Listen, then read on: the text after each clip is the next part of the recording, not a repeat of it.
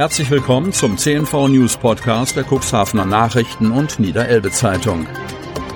In einer täglichen Zusammenfassung erhalten Sie von Montag bis Samstag die wichtigsten Nachrichten in einem kompakten Format von sechs bis acht Minuten Länge. Am Mikrofon Dieter Büge. Zunächst folgt ein kurzer Werbebeitrag in eigener Sache. Unternehmen haben die Möglichkeit, ihre Produkte oder Dienstleistungen in unserem täglichen News-Podcast per Werbespot bereits ab 349 Euro mit einer Laufzeit von sechs Tagen zu präsentieren. Mehr Infos zu unserem Werbespot unter cnv-mediakompass.de slash podcast. Montag, 31. Januar 2022. Sturmtief Nadia sorgt für viele Einsätze. Feuerwehren und die Polizei mussten immer wieder ausrücken. Autos schwammen im Hafen. Kreis Cuxhaven. Verspätete Züge, umgestürzte Bäume, umherfliegende Gegenstände. Das Sturmtief Nadia hat am Wochenende zum Teil orkanartige Böen und eine Sturmflut ins Cuxland gebracht. Feuerwehren und die Polizei mussten immer wieder ausrücken. Nach bisherigem Stand kamen keine Menschen zu Schaden. Umgestürzte und teilweise entwurzelte Bäume sorgten vor allem im Landgebiet für Einsätze, Verkehrsbehinderungen und Vollsperrungen, beispielsweise auf der B73 in Belum-Badorf. Dort waren eine große Tanne und weitere Bäume umgekippt und lagen auf der Bundesstraße.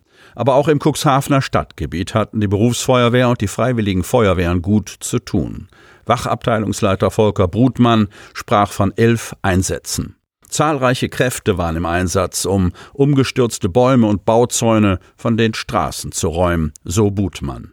In der Innenstadt musste mit Hilfe der Drehleiter eine Satellitenanlage vom Dach eines Wohnhauses entfernt werden, weil sie herabzustürzen drohte. Am Salenburger Strand wurde ein Fahrzeug gesichert, welches bei Hochwasser aufgeschwommen war. Auch am Fährhafen standen Autos im überfluteten Bereich, um die sich die Feuerwehr kümmern musste. In Groden drohten Bäume auf die Bahngleise zu stürzen. Im Bahnverkehr gab es viele Zugausfälle und Verspätungen. Als Gründe nannte die Bahn vielerorts Bäume, die auf die Gleise gestürzt waren, oder Störungen der Oberleitung. Auf der Strecke von Cuxhaven nach Hamburg musste der Betrieb zeitweise eingestellt werden. Nicht nur über Land sorgte der Sturm für Einsätze, sondern auch auf dem Wasser. Das Havariekommando in Cuxhaven musste aktiv werden, als 16 Seemeilen vor der ostfriesischen Küste der 190 Meter lange und unbeladene Frachter Vienna wegen des Sturms Probleme bekam und mehrere Stunden im Meer trieb. Darum wurden unter anderem Notschlepper zu dem Havaristen entsandt. Der Frachter sei nach etwa sechs Stunden gesichert worden, so das Havariekommando für Respekt und Menschenwürde. Viele Bürger aus der ganzen Region beteiligten sich an der Aktion. Die Teilnehmer hatten dafür unterschiedliche Gründe. Cuxhaven. Orkanböen fegen durch die Cuxhavener Innenstadt und für den Abend ist eine Sturmflut angekündigt. Doch Sturmtief Nadja hielt die Teilnehmerinnen und Teilnehmer, die aus dem ganzen Landkreis nach Cuxhaven kamen, nicht davon ab, am Sonnabend friedlich und unter Einhaltung der Corona-Maßnahmen an der Aktion für Respekt und Menschenwürde teilzunehmen. Gleichzeitig warben die Organisatoren fürs Impfen. Die vom Bündnis für Respekt und Menschenwürde organisierte Menschenkette wurde vom Kämmererplatz ausgehend gebildet und führte im Uhrzeigersinn über die Bahnhofstraße, die Meier, die Wernerstraße, die Südersteinstraße, die Abendrotstraße und Rodestraße. Neben den Teilnehmern aus dem ganzen Landkreis sorgten auch Bundestagsabgeordnete und Politiker aus der Landeshauptstadt dafür, dass das selbstgesteckte Ziel, die 2,4 Kilometer lange Kette, geschlossen wurde. Auf Plakaten, Transparenten und mit Kreide auf den Fußwegen haben die Teilnehmerinnen und Teilnehmer ihre Botschaften formuliert, so auch die Cuxhavenerin Britta Seidel. Mir ist es wichtig, dass die Menschen wieder mehr Respekt und Toleranz füreinander haben, erklärt Seidel.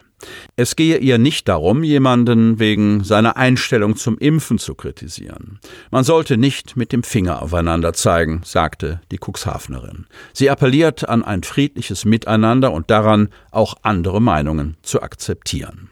Thomas L. und seine Frau wollen mit ihrer ersten Teilnahme an einer Kundgebung ein Zeichen gegen die sogenannten Sonntagsspaziergänger setzen. Durch diese Aktion können wir zeigen, dass die nicht die Mehrheit sind, erzählt Thomas L.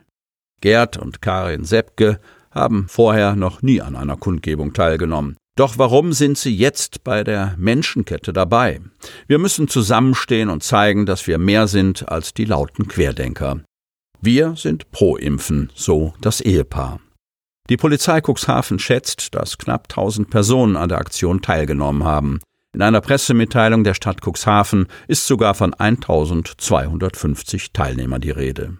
Cuxhavens Oberbürgermeister Uwe Sandja zeigte sich begeistert von der Aktion. Ihr seid großartig, bedankte sich Sandja bei der anschließenden Kundgebung auf dem Kämmererplatz bei den Teilnehmern und den mehr als 70 Organisationen, Vereinen, Parteien, Verbänden, Firmen und Einzelpersonen, die im Vorfeld zu der Aktion aufgerufen hatten. Zurück zu den Wurzeln. Superintendent Jörg Meyer-Möllmann wurde verabschiedet. Ihn zieht es in den Kirchenkreis Nienburg. Cuxhaven-Hadeln. Der Steuermann des Kirchenkreises Cuxhaven-Hadeln geht von Bord. Mit einem Gottesdienst in der Cuxhavener St. Petri-Kirche wurde Superintendent Jörg Meyer-Möllmann am Sonntag verabschiedet und von seinen Aufgaben entbunden. Für den 60-Jährigen heißt es jetzt zurück zu den Wurzeln. Einige Umzugskartons sind schon gepackt. Lücken in den Bücherregalen im Büro der Superintendentur in Otterndorf verraten die Vorbereitungen für den Wohnortwechsel. Umzug ist ja auch eine Chance. Man mistet mal aus, sagt Superintendent Jörg Meyer-Möllmann. Nach zwölf Jahren in herausfordernden Zeiten zieht es den Theologen und seine Frau zurück zu den Wurzeln. Im Kirchenkreis Nienburg, seiner Heimatregion, will Meyer-Möllmann sein Arbeitsleben als Springerpastor mit verschiedenen Vertretungs- und Koordinierungsaufgaben, unter anderem in der Notfallseelsorge, ausklingen lassen. Ich gehe von der ersten in die dritte Reihe, sagt Meier Möllmann, der gesundheitliche Gründe für diesen Schritt angibt. Den neuen Lebensabschnitt sieht er auch als Chance. Das hat wirklich seinen Charme, die Berufsjahre als Pastor ausklingen zu lassen.